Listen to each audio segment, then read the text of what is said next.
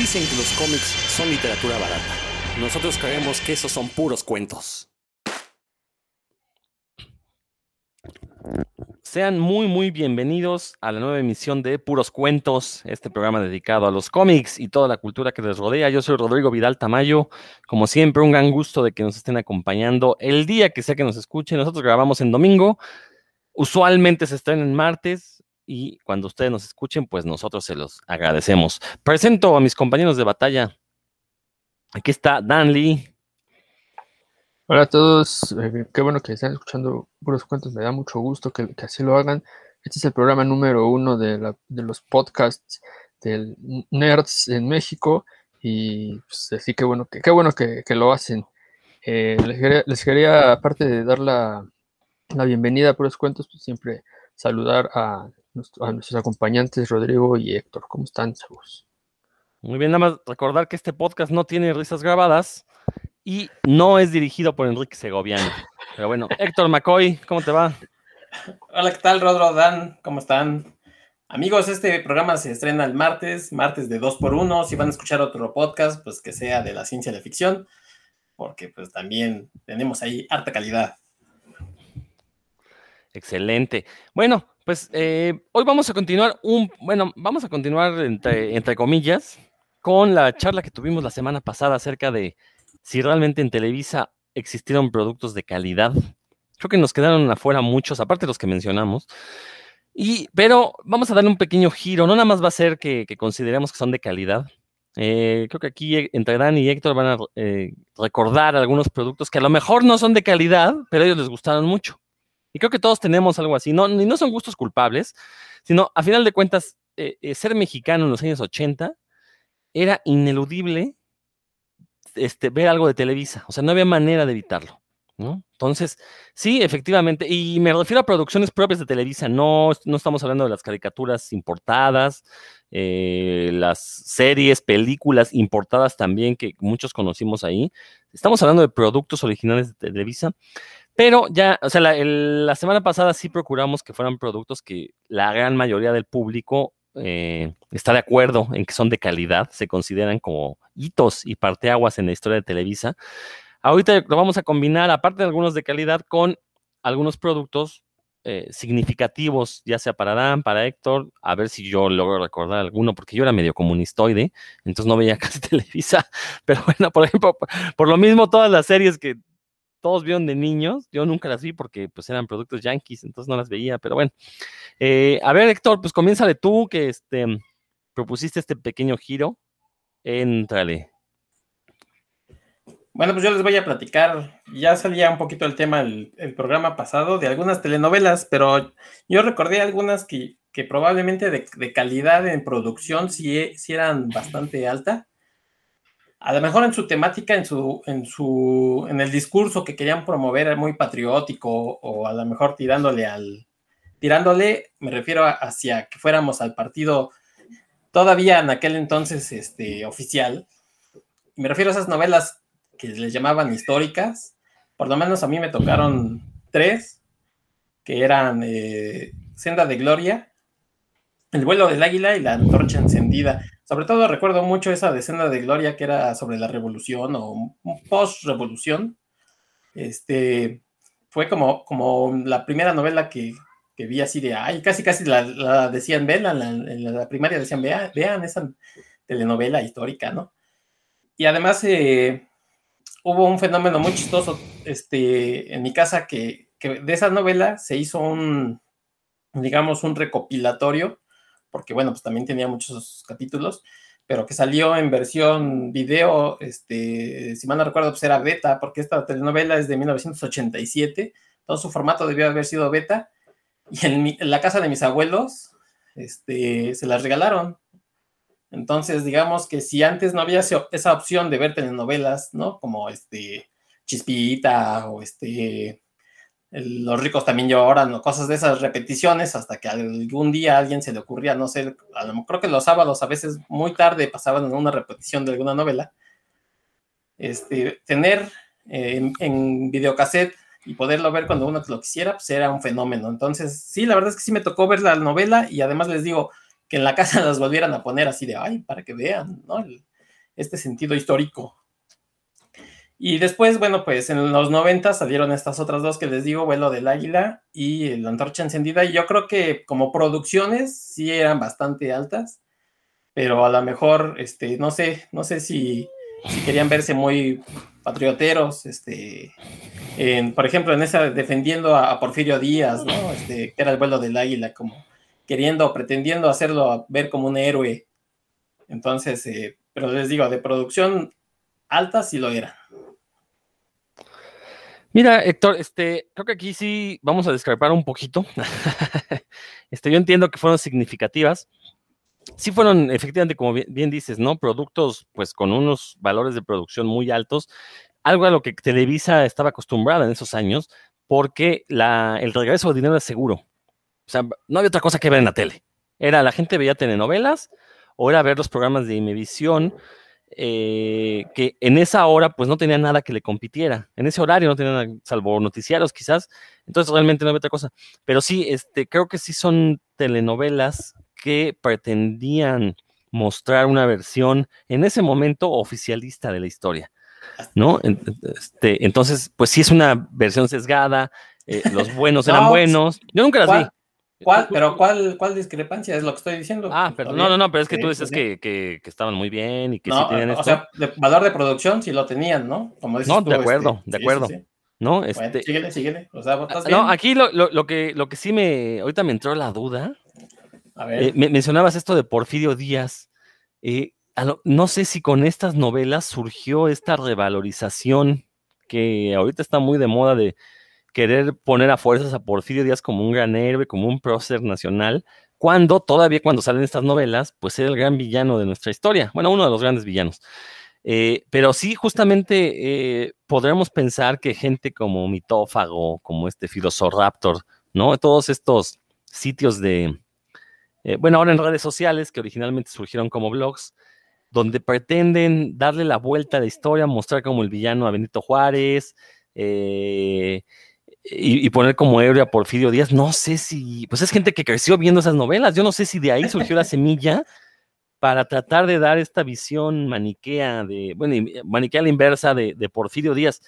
Digo, yo no estoy diciendo que Porfirio Díaz haya sido el villanazo, pero tampoco es un héroe, o sea, no hay manera de, defender a Porfirio Díaz, ¿no? Sabemos perfectamente eh, todos sus intentos por blanquear al país. Eh, simplemente mencionar a, Porfirio Díaz. Él le llamó la ciudad blanca a Mérida porque la élite yucateca era blanca, de color blanca. Por eso es la ciudad blanca. No, no, no es porque el, suelo sea blanco, porque las piedras sean blancas en Mérida. Era una cuestión racial. Recordar que también le dio acceso a los mormones en el norte del país, también con esperanza de que se mezclaran con, con los nativos, los norteños, y, blanquear a, la población. Obviamente mm, lo que le salió el tiro por la culata porque los mormones son una comunidad muy cerrada que no iban a meter. Bueno, al principio no lo hacían, ahorita ya lo están haciendo porque no les queda de otra, porque están teniendo broncas genéticas, pero en aquel momento pues no les interesaba, ¿no? Entonces, no, ahorita ya me entró la, duda si, si habría sido con estas novelas. Que sí, y, hay que entenderlo, sí, sí fueron un parteaguas en la historia de la, de la televisora. De hecho, si mal no estoy, cuando empezó Televisa a comercializar sus novelas en DVD, de las primeras que sacó fueron estas novelas históricas. Si, mal no recuerdo. Habrá que checar, bueno, no sé si sea posible checar los datos de publicación. Héctor. Sí, e, es exactamente lo que digo, ¿no? O sea, como producción, yo recuerdo, por ejemplo, esta de Senda de Gloria, pues los caballos, o sea, o sea, tenían que meterle mucho dinero a explosiones, este, maquillaje, muy bien, ¿no? Hay que recordar que que creo que si eh, uno de los asesores que tenían Televisa, o no sé si todavía lo tienen, era este señor Krause, el papá, este, Enrique Krause. Enrique Krause, ¿no? Que también ha sido siempre muy oficialista. Entonces, este, él, él obviamente quería que todo fuera como muy bonito y la, la historia, este, fuera como, como, como un cuento casi, casi, este, en la, que pudiéramos suspirar y decir, ay, sí, los valores, eh, obviamente de, por ejemplo, Porfirio Díaz, que era, todos sabemos, era un tipo oaxaqueño, moreno, que al final de sus días, pues quería ser casi, casi un este, tipo más como alemán, ¿no? Como, como, como Bismarck, así con bigotón, y entonces, pues sí, él, mismo cambió su, su, su forma de ser. Entonces, por eso decía, los valores de producción, ahí están, pero ya de, del, discurso que querían darle a la gente, creo que ahí sí tengo dudas. Ah, sí, no, no, entonces sí estamos de acuerdo. Sí, que, sí, que yo que decías que te habían encantado y que te gustaba. No, no, no, Eso quería escuchar. Sería mi último programa en puros cuentos. Y, no, no, para nada. Para nada, aquí, aquí, este, de hecho, ya, ya, lo, ya, lo, hemos mencionado al aire. Mis sueños que fuera un programa tipo fútbol picante, donde nos mentáramos la madre y todo, pero bueno. Este, somos demasiado buena onda como para hacer eso. Aquí no se puede, no, no, no voy a defender lo indefendible tampoco. Pero sí, eh, ahora, lo, lo, lo triste quizás es que sí, yo supe de casos donde estas novelas las pasaban en escuelas para que los niños aprendieran de historia olvidando que eran telenovelas y que tenían que dramatizar totalmente las situaciones cuando no inventárselas, pues para que fueran del agrado del, público. Dan. Bueno, pues bueno, cuando ya se console de telenovelas, yo sí les voy a quedar mal, porque como les comenté la vez pasada, tenía muchos prejuicios, o, más bien juicios en algunos casos, y, algunas que llegué a ver nada más era para, para ver a las protagonistas, ¿no? Ya cuando era yo adolescente, es la, la verdad confieso aquí. Pero bueno, eh, la que sí vi, fíjate que no vi ese sector, pero sí vi una que pasaban los sábados en la noche que ya investigando me di cuenta que era una retransmisión, ya no sabía nada, ¿no? La verdad, que se llama El Carruaje, que era, era del 72. De Benito Juárez, ¿no? Ajá, pero fíjate que ah, con todo y que originalmente la pasaron pues en un ritmo normal de telenovela, cuando yo la vi en de que era la retransmisión, la pasaban solo los sábados en la noche, ya, ya muy en la noche, yo creo que nadie estaba viendo la tele.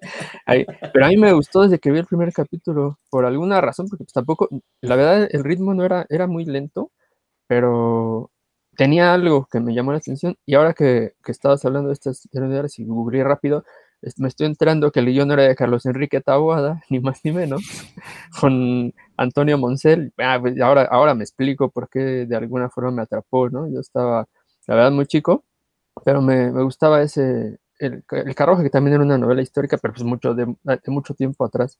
Así que, eh, pues sí, ha, habido en, Televisa este, este tipo de, intentos por hacer material de calidad con novelas históricas y de hecho uno de los, de los programas que yo traigo también ahí tiene, tiene que ver con eso.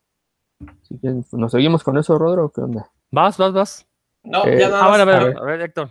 Sí, ya nada más, yo para cerrar ya mi, mi participación telenovelera, este, en 1992 apareció una telenovela que esa sí cambió mi vida, no saben todavía, Chillo, si me acuerdo de ella, que se llamó Baila conmigo. Yo pensé que era Carrusel. no, se llamó Baila conmigo y estaba ubicada pues, por ahí de los 50, una cosa así. Y la verdad es que en 1992 yo entré más o menos a la prepa, del CCH, y andaba yo medio rockabilly en esos entonces, con decirles que tengo el, soundtrack de la novela que estoy mostrando aquí a mis amigos. No me da pena. Lo que sí cuestiono es que en esa novela trabajaba Rodrigo Vidal. Ahorita nos va a explicar a ver qué onda, ¿eh? nos va a decir Rodrigo Vidal por qué salió en esa novela. Pero bueno, la verdad, para que vea que las novelas cambian vidas, es así, a mí es así, me cambió este, mi vida en los nove en principios de los noventas, baila conmigo. Fíjate, que, ah, perdón, Dan, Dan, Dan. Esa sí empecé a verla porque pues, ni más ni menos que estaba ahí Vivi Gaitán, ¿no? Y, y, también a mí el rock and roll siempre me ha gustado, desde que era, toda la vida me ha gustado, ¿no? Desde que era niño hasta el día de hoy. Eh, y empecé a verla, pero no, no la soporté, la verdad, sí. No, no, pude más. Ya vi unos cuantos, pero dije, no, ni modo, ni, convivir ahí tan voy a soportar eso. No pude. Lo siento, Rodor. Fíjate que eh, precisamente eso iba a comentar. Yo también la vi, me da culpa. Y la vi precisamente porque salía Vivi Gaitán. O sea, que eso demuestra que toda nuestra generación tuvo una infatuación durísima con Vivi Gaitán. Sí, lo cierto es que creo que era el mejor cuerpo de las este, actrices televisas dedicadas, enfocadas a adolescentes en aquel momento y sí fue la fantasía sexual de, todos, ahora me doy cuenta, yo pensé que era el único, como siempre uno cree que es el único, y pues no, o sea, la señorita estaba hecha para venderse pues a todo el público masculino que tuviéramos, pues en el 92, sí, como 15 años, ¿no? Más o menos. Este, yo también estaría entrando a la prepa a finales de, ese año, sí, más o menos. Entonces, este, me, da, sí, yo también la vi, pero aparte, sáquenme de una duda, Héctor, esa telenovela es la que siguió a muchachitas, ¿no? terminó muchachitas y empezó a bailar conmigo. Sí, creo que sí. Sí, creo que este sí fue por eso. Este, recordar, digo, obviamente muchachitas también, no, no voy a hablar de su calidad, pero sí mencionar que también fue un, un hito en, en la historia de Televisa, también fue una de esas telenovelas que, este, yo no recuerdo por qué la empecé a ver, pero también me volví fan. Insisto, yo ya había mencionado el programa anterior, tampoco era de, telenovelas, pero de repente había algunas que veía un capítulo y, nos me atrapaba, ¿no? Entonces creo que, no fui lo único por lo visto, porque hasta Dan, que es menos telenovela que yo, resulta que también la vio. Vas, Dan, ¿qué, nos vas a, platicar? Pues mira, relacionado con lo que comentó Héctor, en los eh, en una de las telenovelas históricas de Televisa del, que se han hecho a partir del 98 para acá, ha tenido que ver Clio TV, que es una división de, Televisa, que la crearon, eh, este, obviamente, Azcárraga Milmo y Enrique Krause, precisamente, para hacer como una recuperación histórica y se han presentado trabajos bastante más serios, por decirlo así, documentales, muchas veces, como bien mencionaron antes, con una eh, eh, visión sesgada, pero en el apartado específico del que yo voy a hablar, porque tienen como tres, tres rubros de trabajo, y en el que a mí me, me, ha gustado lo que veo es en Hazaña, el deporte vive, que a partir del, del 98 han, han, han, generado documentales de más o menos cortos, alrededor de 40 minutos, si los encuentran, bueno, ahorita están en YouTube, en su canal de, en el canal de Clio TV, y ya sean, son de 40 minutos, en la televisión pues duran una hora por los comerciales, ¿no? pero son documentales sobre el mundo del deporte, documentales principalmente históricos, rara vez se encajan, se, encuentran en, enmarcados en, las épocas contemporáneas o modernas, eh, sobre ya sea deportistas, deportes en específico, por ejemplo, al, inicio, muy al inicio, hacían sobre el béisbol, sobre el tenis, etcétera, cómo, cómo se ha desarrollado en México. Eh, sobre eventos, como por ejemplo a mí que me gusta mucho la lucha libre, eh, sobre luchas históricas eh, eh, o temas específicos como también de lucha libre, que es lo que más he visto, la verdad, sobre las máscaras más importantes, por ejemplo, ¿no? O la carrera de Blue Demon, etc. y rescatan la memoria audiovisual, que obviamente en Televisa tienen carretadas de, de información en ese sentido, o simplemente visual, porque también utilizaban muchos recortes de revistas de viejas de la época, pues, Em, de carteles, periódicos, y algo que lo, que era lo que más me importaba a mí, era muy llamativo, pues ahora sí que es calidad televisa, digamos, con mucho dinero detrás, pero que tenían las entrevistas con los protagonistas de, los eventos o con las personas eh, directamente. Yo, por ejemplo, ahí vi entrevistas con Huracán Ramírez, ¿no? Que, no veías en otro lado, entrevistas con con los papás de Carlos Hermosillo, ¿no? En, el que es dedicada a Hermosillo, y, o con los verdaderos expertos, ¿no? No, no, entrevistaban a cualquiera que diera su, su, punto de vista, sino, por ejemplo, en, el, uno que se habla de, luchador Aníbal, que ya había fallecido cuando se hizo el documental, pues se acercan a la familia, a compañeros de trabajo. Eh, entonces, a mí me parece que, en, esta serie de Hazaña el Deporte Vive, hacen un trabajo eh, serio en cuanto a la investigación de la historia y aparte lo presentan de forma entretenida. Yo, que no soy fan del béisbol, vi varios del béisbol porque me lo presentan de una forma que, a mí me mantenían interesado en, las personas de las que hablaban o en los aspectos.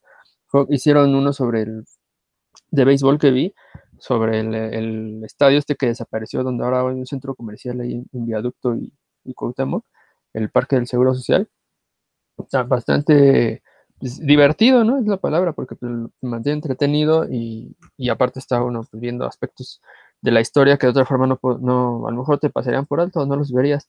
Y en específico sobre cosas que a mí me gustan, deportes que a mí me gustan, como son la, lucha libre y el fútbol, pues hay muchos, ¿no? Hay, hay, muchos y muy bien hechos. Entonces que, aparte de que se pueden encontrar en, en el canal que tienen de YouTube acceso gratuito, pues eh, cuando los llegaba a ver ahí transmitidos, por lo general los domingos en la noche los transmitían, eh, pues estos o los de, ¿cómo se llama? Bueno, tienen los de México siglo XX, también sobre aspectos muy, algunos fue mejor que, que se llamó, bueno, era sobre mujeres, ¿no? Sobre cómo, cómo fueron, han ido como adquiriendo más derechos a lo largo del tiempo y demás. No, no todos eran sobre esta visión oficialista de la historia, sino que algunos sí eh, abarcaban aspectos más generales y como con estudios no profundos, pero sí, sí con, mencionan, que mencionan áreas o rubros que, que no ves generalmente en la televisión, ¿no? Que, no es eh, solo por entretener, sino que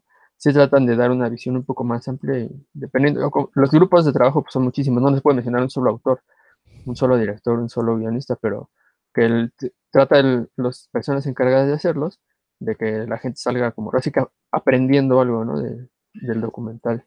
No sé si han tenido chance de verlos. No, la verdad es que yo nunca le presté atención a estos de Clio. Creo que todavía siguen saliendo, ¿no? En, el canal 4, pero no sé si sean viejos o sean nuevos. No, no lo sé. Eh, pero sí, bueno, creo que. Eh, ¿En qué año empezaron estos documentalitos? ¿Finales de los 90? En el 98. 98. Fíjate, también ahora que lo pienso y que lo comentas, Sospecho que eso tuvo mucho que ver también con esta revalorización que se hizo de ciertos aspectos de la cultura popular, como la lucha libre, eh, igual la misma Frida Kahlo, por ejemplo, que también le dedicaron, y que también Clio, aparte de estos documentales, tenía una publicación periódica que, conseguías en puestos de revistas. Yo por ahí tengo un número de Blue Demon, y hubo, hubo números dedicados a la lucha libre, cosas así. Entonces, fíjate que a lo mejor Clio ayudó precisamente a que se le diera un nuevo valor a esto, este tipo de productos que, pues hasta antes de, o sea, hasta antes de los 90 eran considerados vergonzosos para la cultura nacional y, y, ningún académico serio, ¿no? Porque Enrique Krause lo sea, pero ningún académico serio como que les daba la atención que se merecían, ¿no? Entonces, este, es interesante ver cómo ahorita que recapitulamos todo este tipo de cosas van saliendo este, estos eh, eh, como datos, ¿no? Que nos ayudan a poner en contexto de repente de estos virajes que hubo en la cultura nacional. No sé cómo veas esto, Dan. Sí, pues de hecho, en, eh, yo me, acerqué a, Hazaña el Deporte Vive por la lucha libre, porque sí hubo un boom en los 90 pues, ahí gigantesco, y una vez que, que, bajó la popularidad y que se presentaron los primeros eh, reportajes que, se, no, pues, reportajes no, los primeros documentales que se, que se presentaron de, de Clio fueron sobre, de la señal deportiva fueron sobre lucha libre. Y sí, como bien mencionas, eso funcionó de alguna forma para, para darle otro, para que se viera desde otro punto de vista, ¿no? Como desde otro ladito, como si fuera un cubo y, la lucha libre no es nada más estos paranacos, ¿no? Que van a gritar groserías, sino también, eh, pues tiene un, valor histórico y, de entretenimiento y de cultura popular. Y sí, creo que sí. Totalmente. Héctor, ¿algún comentario?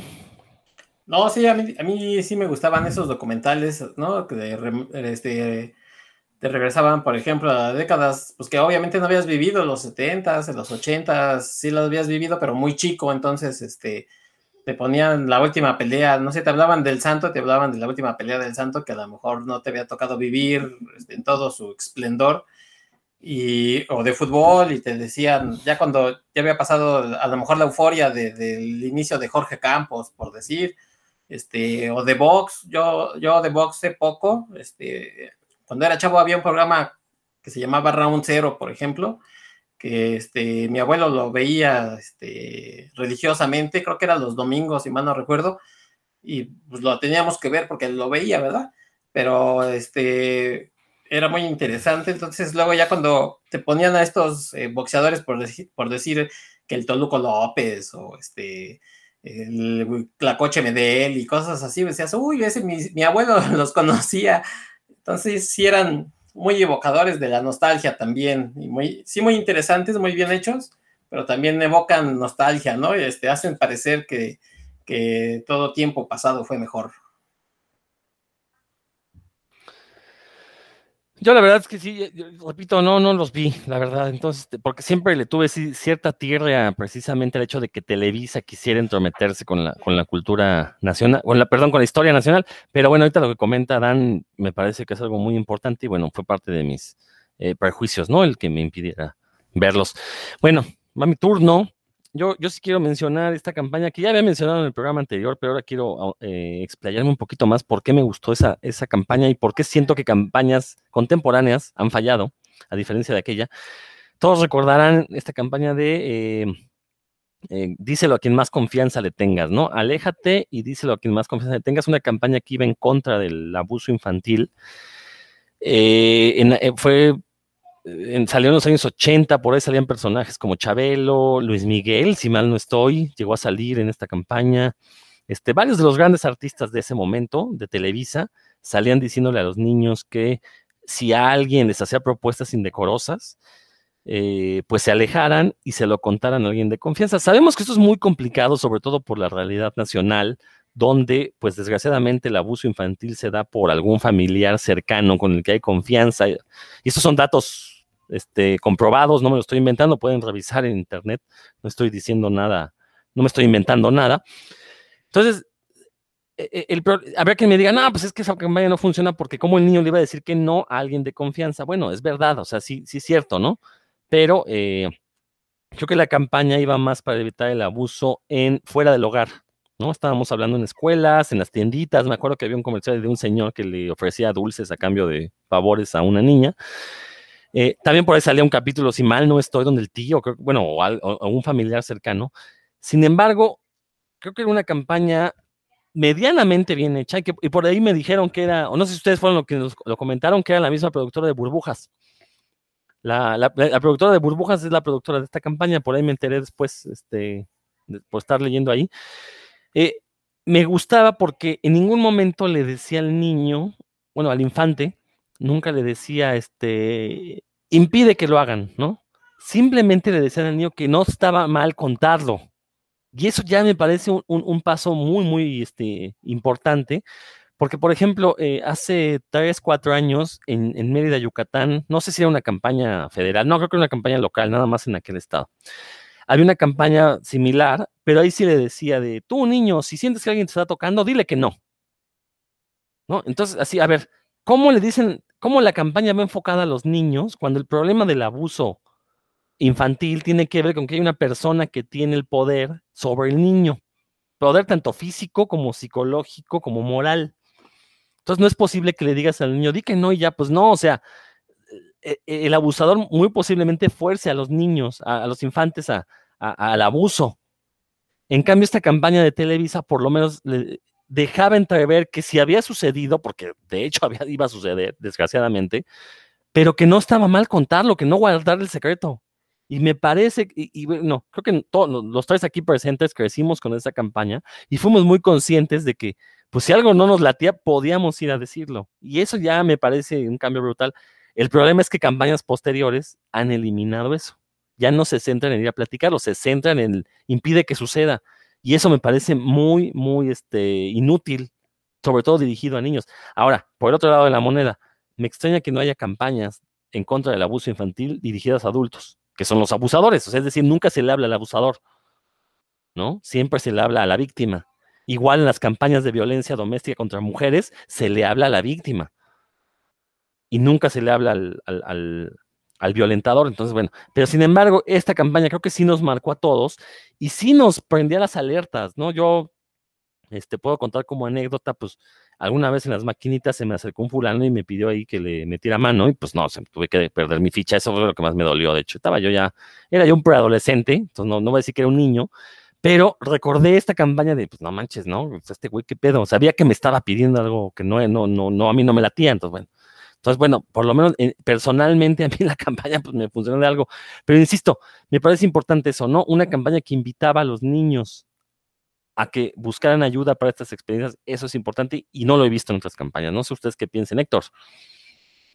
Sí, y de hecho en, algunos eh, de estos comerciales dejaban entrever que ya había sucedido hasta el abuso, ¿no? Porque decían, ah, tienes que venir conmigo otra vez y decía al niño a lo mejor, no, a mí lo que me haces no me gusta, ¿no? Sí, sí, sí y también eh, un poco del miedo del, adulto a que iba a ser, este, obviamente se iba a descubrir todo lo que estaba haciendo, era una parte importante, porque no nada más es evita que lo haga, sino alguien más lo va a saber, este, a lo mejor a quien más confianza le tengo es mi mamá o mi papá, y mi papá y mi mamá lo van a saber, este, eso también es importante.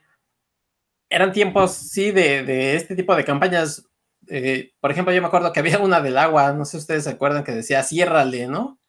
Esa de gota a gota el agua se agota. Sí, sí, sí. Este, entonces, sí, esa, eso de la conciencia social de los 80 sí era como más, este, le, daban como mucha importancia.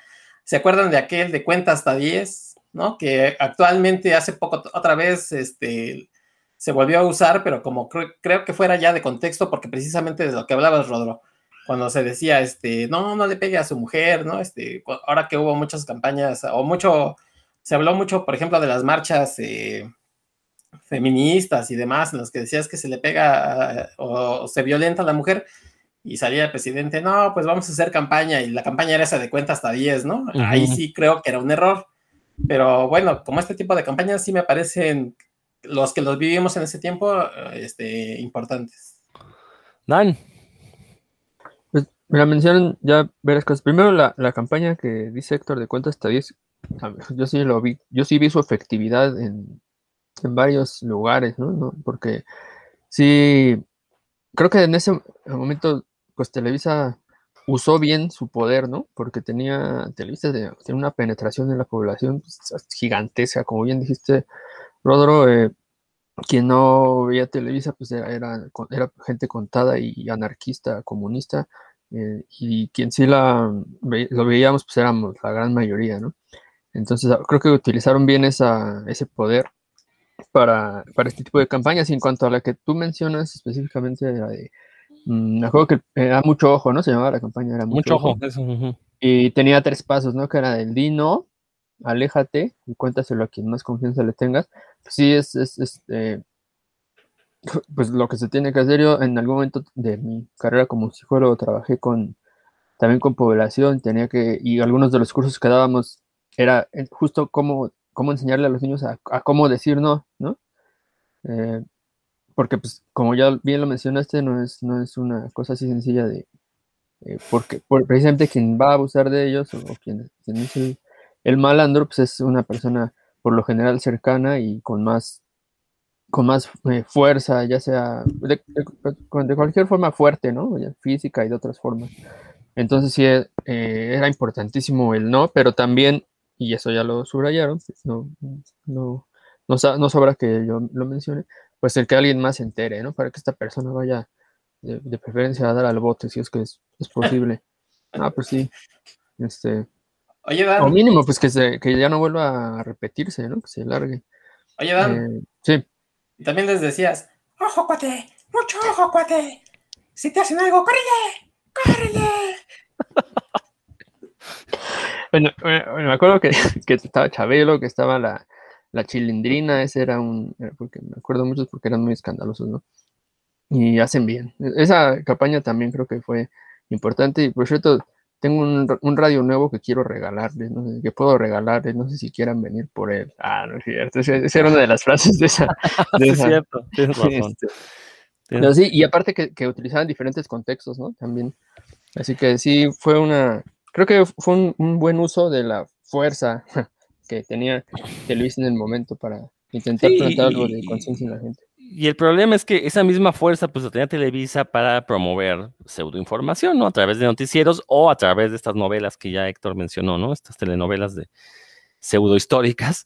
Entonces, bueno, pues sí, o sea, pero creo que lo, importante aquí es el fenómeno y cómo lo recibió la gente, que también la gente supo hacer suya esa campaña, ¿no? Y, eh, y creo que hace unos años como que la quisieron relanzar, pero ya no fue el, Digo, como mencionábamos la vez pasada, creo que ahorita la televisión ya no es el medio familiar por excelencia, entonces.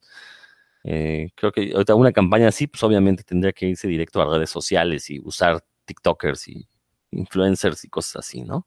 Bueno, Héctor, cambiemos de tema. Bueno, este, otra vez hablando de historia, pero ahora del, del, lado ñoño, porque, bueno, pues los que vivimos en los ochentas, probablemente hasta Dan se va a acordar de esto. Cantinflas Show, ¿no? Estoy seguro que, se acordarán de esa caricatura Cantinflas Show, que también viajaban en el tiempo, viajaba a diferentes momentos históricos y trataba como de explicarlos muy a su manera. Y no solamente hubo caricatura, hubo unos libros, ¿no? Que condensaban el episodio.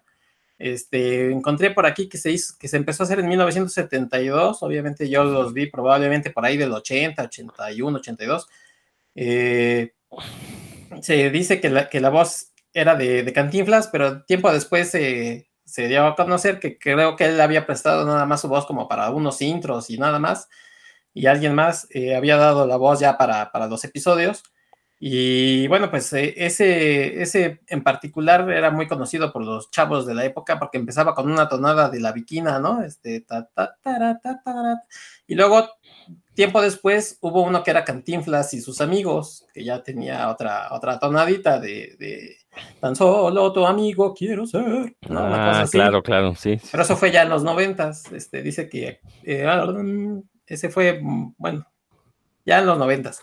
Este, y tenían un estilo muy particular, fue producido por Televisa, ese, ese dibujito muy, muy particular de Cantinflas, que les recuerdo, este, yo tuve también esos libritos y probablemente algunos, no sé si, si Rodro tú llegaste a tenerlos o a verlos, pero sí eran muy famosos también. Sí, este, no, no recuerdo si tuve, seguramente sí, porque pues, todos los niños de aquella época tuvimos alguno, porque hasta en los tianguis los vendían, me acuerdo, ¿no? Este, esos de plástico macizo, ¿no? Este, Sí, sí, bueno, había unas versiones como bonitas y aparte. Ah, de, los muñequitos, sí, sí, sí. Sí, sí, sí, ¿no? Supongo que había piratas también de plástico macizo. Recordar también, y como conexión con los cómics, que Cantinflas Show tuvo cómic también, y aparte había unos libros. Bueno, de hecho, no creo que eran los mismos, ¿no? Eran estos. Sí, es lo que decía, que, tenían estas adaptaciones, este, que Pero también tenían actividades, ¿no? Tenían, o sea, no nada más era el cómic, también tenía, según yo, otras, este, también tenía algunas ah, partes de prosa y actividades, este, eh, juegos y cosas así. Es que creo que hubo cómic y que aparte creo que estaban los libros, si mal no recuerdo. Estaba el libro que era como tamaño más grande, bueno, como carta. Como, tamaño carta, exacto. Este. Ah, dice Dan que, que les dé datos, pues, como les decía, viajaban el tiempo y, por ejemplo, se encontraba, no sé, con, con Sansón y Dalila y, y Cantinflas ahí andaba de chismoso, ¿no? O con Nerón y cuando iba a quemar este, Roma, entonces, estos, estos eh, pequeñas cápsulas eran, no sé, de 20 minutos, probablemente media hora con los anuncios. Este, trataban de, del Cantinflas ahí viajando a diferentes puntos. Yo me acuerdo mucho uno de Beethoven, pobrecito Beethoven desde chiquito, o de Goya, no me acuerdo si era Beethoven o Goya, que desde chiquitos ya eran jetones, ¿no? Sí, y genios, pero, pero desde chiquitos les ponían una cara así de jetón al niño. Este, y los libros, los, estos, digamos, libros cómic, era la adaptación de este episodio. Probablemente eh, se han de haber hecho igual alrededor, creo que de 50, 60 episodios de estos, de Cantinflas Show. Cantinflas Show, sí, sí, no, la verdad, y también un muy buen producto. Digo, eran de estos productos muy curiosos que de repente sacaba Televisa, que, o sea, estaban bien hechos y aparte eran educativos, ¿no? Entonces de repente así como que había un, eh, cierta esquizofrenia entre los productos infantiles de Televisa muy bien hechos, educativos, y los productos para adultos, que pues era lo contrario, ¿no? Eliminar toda esa educación que te habían dado con los productos infantiles, ¿no? Entonces, bueno, la verdad es que es algo muy, muy curioso, pero sí, este, pues sí nos tocó verla a todos, ¿no? Este, supongo que me imagino que la caricatura fue setentera y lo que nosotros vimos fueron ya como retransmisiones. ¿Tú, Dan, sabrás eso? Bueno, tú eres más joven que nosotros, así que no creo que te acuerdes. la, la, verdad es que no, lo que pasa es que me, me, conservo en alcohol por las noches y ahí me, tiro al vicio. Por eso me veo más joven, pero la verdad es que no soy más joven que ustedes. Pero sí, sí vi eh, los episodios de Cantinflas Show, me gustaban mucho. Y sí, según esto, como bien lo dijo Héctor, la fecha de lanzamiento fue en 72, pero se, ha habido retransmisiones eh, a lo largo de, las décadas y, eran más cortos, Héctor, ahí sí, sí, la memoria te falló porque las cápsulas eran cuando mucho de 7 minutos, según lo que dice. Y yo sí recuerdo que eran, eran cortitas. Eh, de hecho, las ponían entre un programa y otro. Era, era muy común.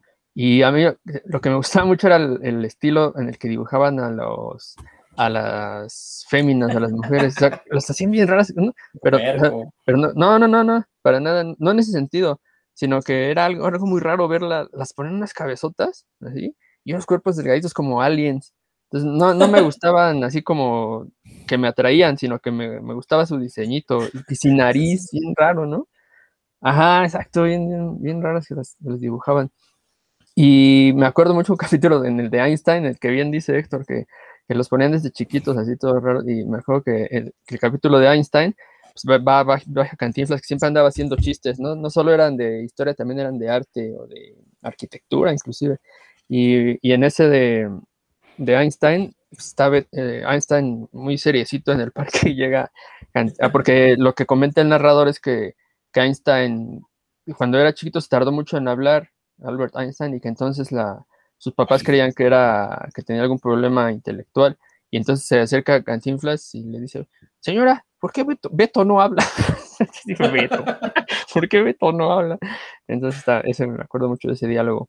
Y sí, siempre hacía chistes, eso era lo, padre, ¿no? Como que el narrador le iba explicando a, a Cantinflas de qué consistía el, tema. Y el de Cantinflas y sus amigos, también ese me gustaba mucho la canción de inicio. Qué bueno que me la recordaste. Un muy buen producto. A mi voz de Cantinflas, ¿cómo no? A ver, imita Cantinflas ya que eres el polivoz del grupo, a ver. Ay, qué imagen, ¿verdad? La gente ahorita llame reservaciones para, para su fiesta infantil, ¿no? ya sigue le dan. Toca. Sigue le dan, sí, sí, sí. ah, sí, bueno, este. Perdón si me, quedé viajando en el mundo de Cantinflas Show. Pero bueno, ahora sí ya llegó la hora, la hora marcada. La que habíamos, la, la hora que dejé pendiente la semana pasada con este programa que se llamaba así La Hora Marcada o Hora Marcada. Yo recuerdo que que lo anunciaban como hora marcada nada más, pero ahora que lo estuve buscando información sobre respecto, siempre aparecía como la hora marcada, pero bueno, me acuerdo que decía con letras de nariz, hora marcada y salía, caía como una guillotina, y luego caía, salía sangre, ¿no? De, la unión de las palabras en la presentación. La hora marcada fue un programa que, fíjense, solo estuvo entre el entre 1988 y 1990 al aire, pero pues como uno es niño a esa edad, yo estaba en la primaria, pues, yo me imaginé que duró quién sabe cuánto tiempo al aire, ¿no? Porque pues un año, cuando uno es niño, es un tiempo larguísimo, ¿no? Ya cuando, conforme uno crece, pues ya se va sintiendo que se achica el tiempo, es una percepción ahí rara, pero bueno, solo duró, solo estuvo dos años al aire, tiene muchos capítulos, eso sí, porque pues recuerden que, que sale un capítulo semanal, entonces hay más de 70, 70 emisiones.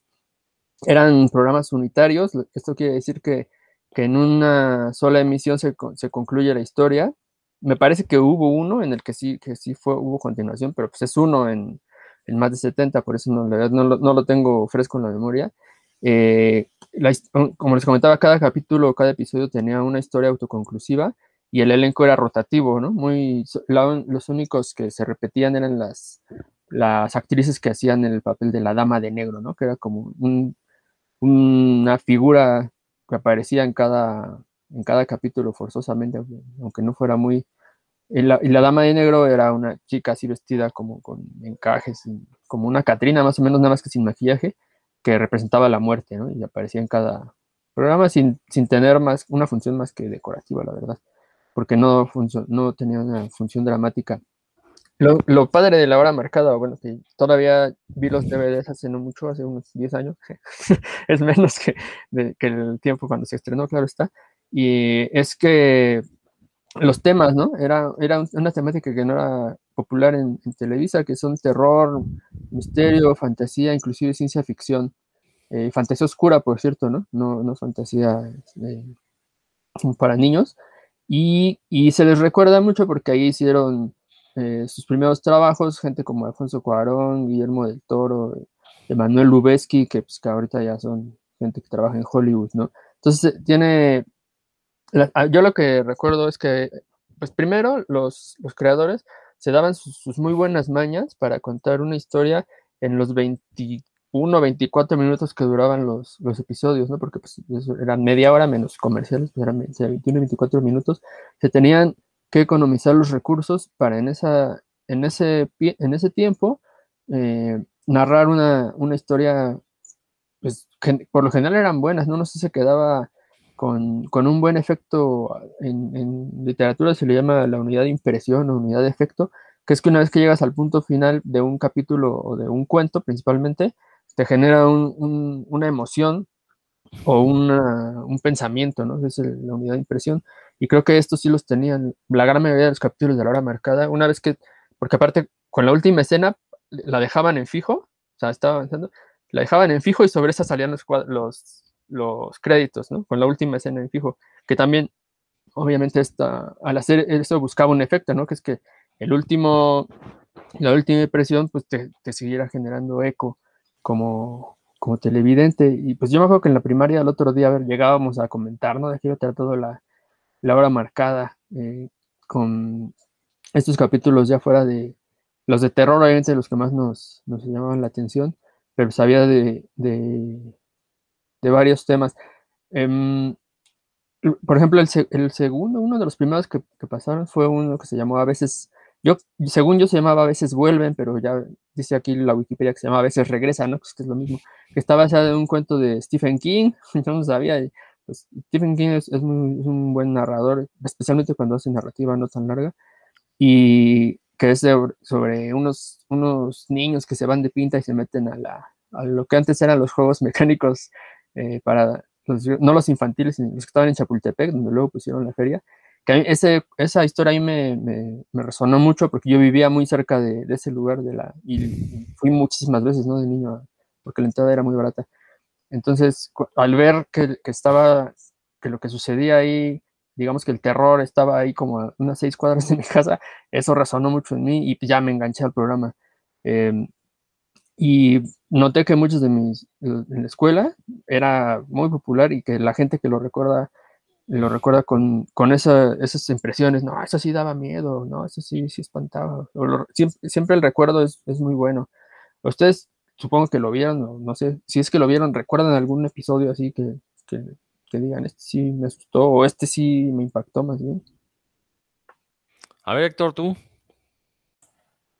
Yo, bueno, este que, dice Dan, me acuerdo, sí, de, los niños que andaban ahí en los, juegos mecánicos. Recuerdo uno y ahorita lo estoy checando, que se llamaba Concierto para mano izquierda, que era más bien como, como de detective, ¿no? De un hombre que habían matado y que decían que había sido la mano, ¿no? Que tocaba el piano y era la mano derecha de, de un hombre, una cosa así, la verdad no lo recuerdo bien pero al final se había descubierto que, el hombre que habían matado allí en esa casa había sido una mano izquierda, no la mano derecha que tanto se mencionaba. Ese era uno y había otro que no encuentro, este, era, según, según yo, ese actor era Eduardo Palomo, pero no digo tantos años de eso que a lo mejor estoy confundiendo, pero me acuerdo que tenía un collarín y lo andaban como persiguiendo, una cosa así, y al final, este, lo hacían como una especie como de zombie, ¿no? Como con una, había un, había una botarga como con una cara muy parecida al video este de, Pink Floyd de The Wall, que tienen una cara así muy inexpresiva, y lo ponían a trabajar ahí en, no sé si era una, este, de hacían hamburguesas o algo así, la verdad ya no lo recuerdo bien, pero sí, pues también nos tocó, me tocó verlo, y eran historias bien diferentes, bien oscuras, cosas que, que por lo menos para la televisión mexicana, este, no se había, no se había visto, eh, a lo mejor uno veía la dimensión desconocida, cosas así, que, que decías, bueno, pues eran gringas, ¿no? Pero así, para México, esto sí fue el primer, este, y además con muy buenos resultados, eran, creo que episodios también muy bien hechecitos, que sí, como dice Dan, dejaban este espacio para la conversación así de, ay, viste el episodio y estuvo muy bueno y te espantaste, o, o qué era la sensación que te había dejado después de ver el episodio, la hora marcada, creo que fue un, buen producto, pero pues en eso se quedó. Creo que más bien fue como un experimento que en eso se quedó. Fíjense que yo, yo la verdad, insisto, yo no veía Televisa en esos años, entonces vi muy poco la hora marcada. Además la pasaban ya tarde, ¿no? Yo pues era un niño, tenía que ir al, media. exacto, tenía que ir a la escuela el día siguiente, entonces pues ya era mi horario de sueño, ¿no?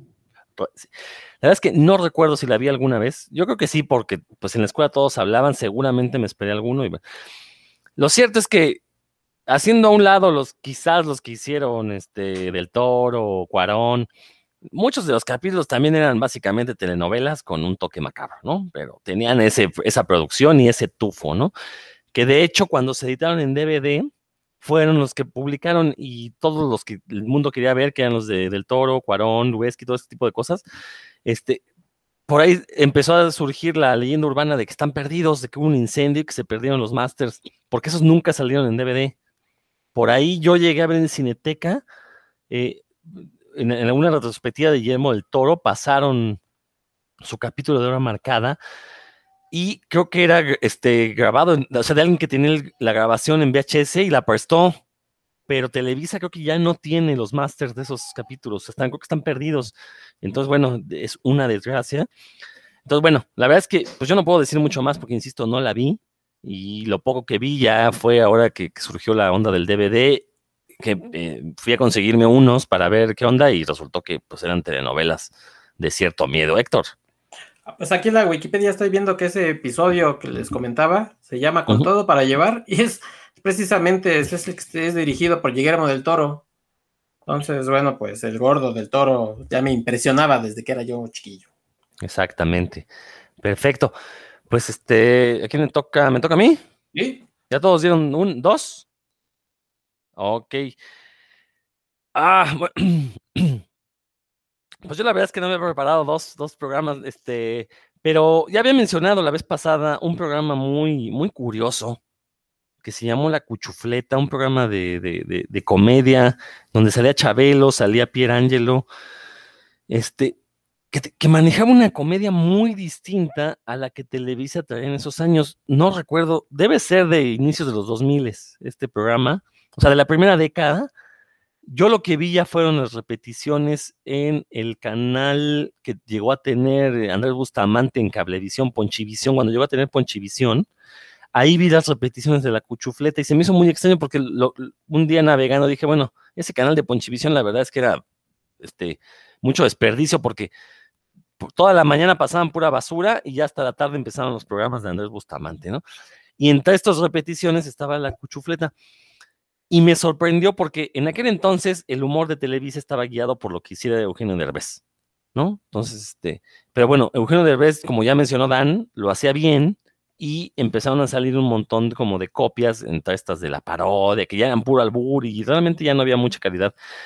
Pero este programa de la cuchufleta era sorprendente porque de entrada no estaba reciclando los viejos chistes de la carabina de Ambrosio, que es algo que ya no hemos mencionado en este programa hasta la saciedad, cómo se reciclaban estos chistes eh, tenía unos personajes que iban más allá de la burla homofóbica, como lo vimos, por ejemplo, con Laura Nacional, Laura Pico, ¿no? Que tenía los mismos personajes de siempre, el gay amanerado, las este, buenonas pirujescas, este, los bobos, pues, no, este programa de la cuchufleta eh, no, casi no tiene estos personajes estereotípicos, sí lo sabía, creo que también salía Marilena Saldaña y no, no me acuerdo si era Marilena Saldaña la que salía, pero bueno, la cosa es que no, el humor no se basaba en estos personajes estereotípicos y sin embargo tiene un humor muy negro. Sí hacía un humor clasista, pero este, más en un tono irónico que en un tono de señalar diferencias o de, o de discriminar. O sea, como que hacía sus chistes clasistas, pero era para decir, güey, o sea, te estás riendo, pero pues es la, o sea, allá afuera está pasando este tipo de cosas, ¿no? Y lo más sorprendente es que, insisto, era Chabelo el, principal, el eje conductor de este programa, entonces, y duró muy poco. Yo recuerdo que em, los vi en este canal Ponchivisión y de repente los empezaron a repetir. Dije, uh, qué poquitos fueron. O sea, me imagino que no llegó ni al año el programa. Fueron, recordar que en aquel entonces no existía esta, costumbre gringa de las temporadas. Simplemente Televisa sacaba cada semana un, este, un capítulo.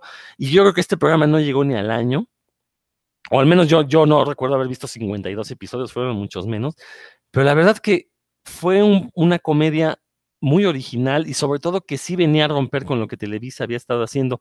Evidentemente, pues no pegó, o sea, ahí Televisa con, eh, con, toda la razón lo canceló al ver que no tenía el impacto que tenían otros programas de la época. Eh, como ya mencioné, la hora nacional, ese tipo de cosas, como que sí la gente prefería seguir viendo estos programas eh, burdos a tener un humor, no voy a decir que más intelectual, pero por lo menos más elaborado, ¿no? Que tampoco es que fuera algo novedoso, porque Chabelo, recordemos que llegó a tener sketches en su programa y también de repente se aventaba unos chistes que pues no eran para niños. Yo recuerdo uno, de estos sketches, y que, luego los retoma, eso sí los retoma, quizás se los refritó en la cuchufleta, pero este, recuerdo un chiste donde el sketch era que querían hacer un comercial de queso, ¿no? Y, y decían, ah, pero no le podemos llamar queso porque, o sea, básicamente decían, porque los nacos le llaman queso. Entonces vamos a llamarle en inglés cheese. No, pues sí que queremos cheese, ¿no? Y entonces todo el, todo el sketch era estos güeyes grabando el, el, comercial y sale, no, queremos cheese, queremos, sí, yo también quiero cheese, me encanta el cheese, ¿no? Y al final sale Chabelo con un sifón echando el sifonazo de agua en una cubeta, ¿no? Como simulando a alguien orinando. La verdad es que es un chiste muy, muy complejo, ¿no? O sea, yo no lo entendí de niño, sino es porque mi hermano se empezó a reír. Digo, ¿qué, qué tiene de gracioso eso? Pues es que quieren cheese y el, el sifón está simulando la cheese. Yo, ah, mira nada más. Ese tipo de humor, que creo que lo podemos relacionar mucho con el humor de Monty Python, lo tuvimos en la cuchufleta. Por eso digo que si no era un humor intelectual, era por lo menos más complejo entonces sí, este, no sé si hay en YouTube capítulos disponibles de la cuchufleta, habrá que echarse un clavado. Porque la verdad, ¿saben, también a qué me recuerda mucho? Esta película de Chistelandia, que también ahora la vemos, es una babosada, pero si uno la veía de niño, era una película hilarante, ¿no? Las dos partes, Chistelandia y la nueva Chistelandia. Mucho de ese, de ese humor que sí era cándido, pero no era torpe. A diferencia, por ejemplo, del humor televiso que es cándido y torpe, ¿no? Entonces, como Cándido, Cándido Pérez, ¿no? Pero bueno, entonces, este, sí quiero recomendar este programa de la cuchufleta. Creo que sí eh, demostró que Televisa de repente le daba por hacer cosas diferentes y lo lograba con ese tipo de programas. No sé si ustedes lo recuerden tan. Pues no, mira, ese sí no lo vi. Em, pero bueno, lo que sí sabía es que Chabelo era el productor. Era quien, quien tuvo la idea y quien supongo que él consiguió también guionistas y demás para, para eso, pero pues sí no tuvo, no tuvo ningún éxito, ese sí no, no tuve la, la curiosidad de, de, verlo y ahorita en lo que nos platicabas, intenté encontrar información y está como perdido, no hay, no hay, por ejemplo, en Wikipedia no hay algo de la cuchufleta, programa de, de Televisa, este, yo supongo, Chabelo es muy, muy celoso y hace bien con todo lo relacionado con derechos, así que seguro que, que tiene mucho control sobre eso y por eso es que no, no hay más información al respecto y no ha habido también repeticiones porque hay otros programas que los repiten ad nauseam, ¿no? Y está este en el caso no, pero pues ya pues es una oportunidad perdida. Yo sí sé que Chabelo tenía mucho esa idea como de no irse con la marea, ¿no? De, de Televisa y intentar hacer cosas diferentes. Por eso es que su, su programa duró tanto en, al aire, porque desde un inicio, desde que inició, desde que arrancó el programa, él pensó en otras cosas, en hacer contratos diferentes, y por eso duró tanto tiempo al aire y con un formato en el que a otros, para otros era impensable, ¿no? Porque él, hizo las cosas de forma diferente. Así que, pues no, ya habrá que buscar sketches ahí en, YouTube, porque no, de otra forma no. o, irse a, echarse un clavado a Tepito a ver si ahí venden los, los programas piratas. Seguramente sí, porque esos tepiteños, la verdad es que son una, una maravilla de personas para la piratería, ¿no? No, no voy a decir que para todo, pero por lo menos para la piratería. Héctor, ¿tú lo recuerdas? Sí, bueno, muy, muy tenuamente era, además, eh, obviamente la cuchufleta era el control remoto. Ajá. Entonces, este, se veía como la mano, ¿no? En la televisión que le iba cambiando porque pues, eran, eran sketches muy breves, muy rápidos, entonces y hasta salía como el sonidito así de, ¿no? Como aquellas televisiones ochenteras que, cuando uno le cambiaba, pero este sí tenía algunos buenos chistes. Este, de ahí creo que, si mal no recuerdo, salió, por ejemplo, Alejandro Suárez tuvo un, programa que se llamaba Todo de Todo, este, donde salía un, uno de sus personajes, por ejemplo, era un gordito que decía, en fin, en fin, mi conejita me mandó, ¿no? Este, creo que de ahí salió de la cuchufleta. Este, y sí, era, eh, también creo que eso, eso de que era el chiste rápido, ¿no? O sea, no era la carabina de Ambrosio que tenía las secciones, sino que eran chistes y sketches rápidos. Creo que eso me, eso me gustaba. Ya nada más, este, por ejemplo, la, semana pasada hablamos de un programa con, con, Alejandro Suárez, con el Loco Valdés, que este, con Héctor Lechuga, que influyó mucho en Marvel y eso no lo comentamos. A ver, menciónalo, menciónalo. Sí, pues no ven que, hizo este programa Marvel que se llama Ensalada de Lokis. ese, es un chiste muy de Alejandro Suárez, ¿eh? En, todo de todo, la verdad. Ahí sí, este. ¿Cómo eres agra? ¿Cómo eres agra? Sí, Estuvo muy de simpatías. Pero bueno, simpatías. Chistes con mensaje. Exactamente. Está bien, Héctor. Te lo perdono porque estuvo, estuvo original, la verdad, tu chiste. Eh, pues creo que ya con esto podemos dar por, por finalizado esta eh, recuperación de ya nada, más, ya nada más quería meter uno más, uno más, uno más. Échalo, de una este, vez, órale, todavía tenemos. En los ochentas hubo un programa que, que, a mí me gustaba mucho. Este, era yo muy pequeño, la verdad, como que fueron mis primeros inicios a la música, que se llamaba Estudio 54. Ah, con, con Jaime Almeida que nos platicaba de, pues, básicamente era cosa como de rock and roll, ¿no? De, de, este, de jazz o de, no sé, rhythm and blues y cosas de blues y, y ponían eh, artistas, pues, gringos, básicamente, y entonces eh, cuando anunciaba, este, y a escuchar a tal artista, decía que llega hasta ahí, hasta sus pantallas. Yo, por ejemplo, ahí vi o escuché mis, no sé, mis primeros, les digo yo, este, también como Dan, pues me gusta mucho el rock, el rock and roll. Seguramente ahí vi cosas de los Beatles o de, Led Zeppelin, de Queen, de, Elvis Presley. A mí se me hace que ese, ese era un programa también muy interesante, muy educativo en el sentido de que nos presentaba música que, que bueno, que ya después la gente o Televisa entendió que necesitaba llegarle a otro tipo de público y metió obviamente cosas de banda, ¿no? Con Telehit, hacia los chavos y demás, pero Estudio 54, ah, para mí cuando era chavo me, resultaba muy interesante este tipo de música que, no, a veces no se encontraba que te explicaran en cualquier lado más que en el radio, en la tele. Sí, un muy buen programa donde te hablaban de la historia de, por ejemplo, yo recuerdo mucho los capítulos de los Beatles, eh, de hecho, ahí conocí a los Beatles y fue porque mi papá, se, o sea, lo anunciaba, ¿no? Esta semana en Estudio 54 los Beatles, fueron dos episodios, me acuerdo. mi papá le dijo a mis hermanos mayores, véanlos para que conozcan a los Beatles, ¿no? Y pues desató una bitlemanía en la casa, o sea, yo tendría siete, ocho años, mis, mis, hermanos ya eran adolescentes jóvenes y, o sea, los tres nos volvimos súper fans de los Beatles, ¿no? Este, al punto que ahorita yo ya no los escucho porque pues ya los escuché lo más que podía de niño, ahorita la verdad. todo. Pero no, este, además recuerda, Héctor, o sea, sí eran así, o sea, esos programas de los Beatles, incluso me acuerdo que los grabamos y los vimos y los revimos, este, todos los programas eran así, ¿no? Era la historia. Eran temáticos, grupos, sí. Pero si eran de grupos o de géneros o porque eso sí no eh, recuerdo. no, de género no, bueno, género, digo yo, yo me acuerdo que era más hacia el rock, hacia, hacia el luz, hacia y yo recuerdo mucho, por ejemplo, ahí vi algunos de Elvis Presley que también me gustaban mucho, ¿no? El rock de la cárcel, así de que te explicaba de dónde había salido y todo eso.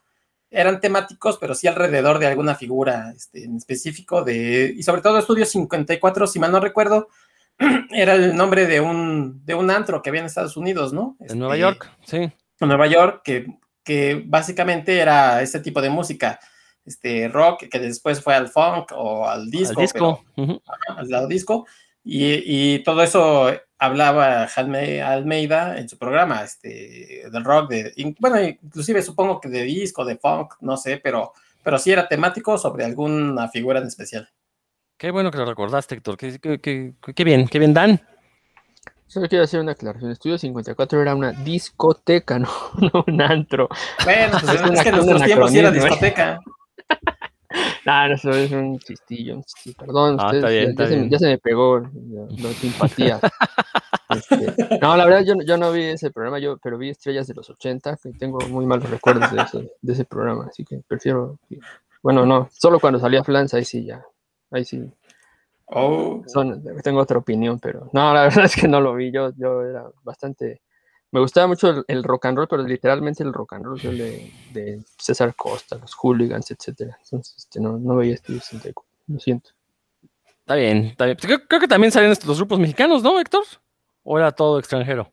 No me acuerdo yo la Probablemente sí, habría metido alguna cosa nacional. Sí, duró bastantes años, dicen que duró, no sé. Bueno, no va, no va a mentir, pero yo me acuerdo que sí duró muchos, muchos, muchos años y hablaba de todo ahí. y salía en Canal 4, ¿no? Si mal no estoy. Si mal no recuerdo, sí. Cuando el 4 era nacional, no nada más local como es ahora. Pero bueno. Bueno, pues ahora sí, con esto cerramos. Ya este, prometemos no volver a hablar de Televisa. No se lo merece tampoco. Ya este, creo que con los productos que mencionamos queda más que patente que si podemos hacer dos programas con no más de seis productos, es porque no hay tantos, ¿no? Y repito lo que dije en, la primera parte de, este, de estos programas, que con, este, fue tan vasta la producción de Televisa que, pues por pura probabilidad, iban a sacar productos de calidad, ¿no? Y lo hicieron también, o sea, tampoco nos podemos poner en el plan ahora este eh, culterano, ¿no? De decir, no, no, Televisa nunca hizo nada bien. No, no, sí llegó a hacer algunas cosas bien. Eh, y, curiosamente en este programa pues salieron que los productos infantiles son los que tenían al parecer mayor fuerza, ¿no? Como que tenían mayor libertad, mientras que los productos para adultos pues ya sí se ve ahí la mano de la línea editorial dictada desde quién sabe qué oscuridades de, de, los partidos políticos. Bueno, pues a ver, pasemos a despedirnos, pues, Dan. pues como cada semana les agradecemos su atención y qué bueno que les haya que hayan acompañado hasta, este momento en esta, en esta charla que sí fue muy nostálgica, a veces no, no es tanto, pero esta vez sí nos dimos un, buen paseo por, por la calle de la memoria, así que qué bueno que nos hayan acompañado. Recuerden si les gustó, eh, les va a gustar también un montón el podcast de, Héctor McCoy de la ciencia de la ficción y el de Rodro, el de Cinefagia, son otros temas, pero sé que les va a gustar también. Así que no se los pierdan y por acá nos vemos pronto, nos escuchamos pronto. Muchas gracias por el cebollazo, Dan. Héctor. Sí, bueno, pues yo me voy a despedir como aquel filósofo que teníamos en los ochentas de programa de variedades, donde quiera que esté René Casados, mi homenaje a René Casados, que decía algo así como, porque todo lo que sube tiene que bajar y de dos que van en un caballo, por lo menos uno va detrás. Y recuerden que hay una palabra que les abrirá muchas puertas, empuje. Amigos de puros cuentos, sonrían y siempre la fuerza estará con ustedes. Hasta la eh, próxima. Eh, ¿En serio eso decía René Casados? No sé qué decía, pero decían muchas tonterías, ¿no? En, pues en XC2, ¿no? Se llamaba el programa. Exactamente, sí, en ah, XC2.